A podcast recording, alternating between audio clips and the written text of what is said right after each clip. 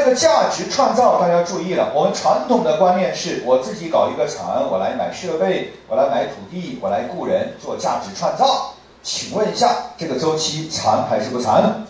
非常长。请问有没有工厂缺订单？大家说有还是没有？有。有没有好的销售渠道缺好的产品？有还是没有？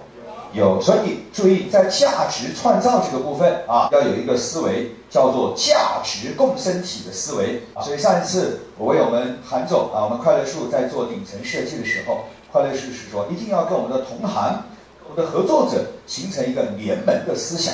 所以上午我就说了一句话，要从契约关系变成什么关系了？各位，什么关系？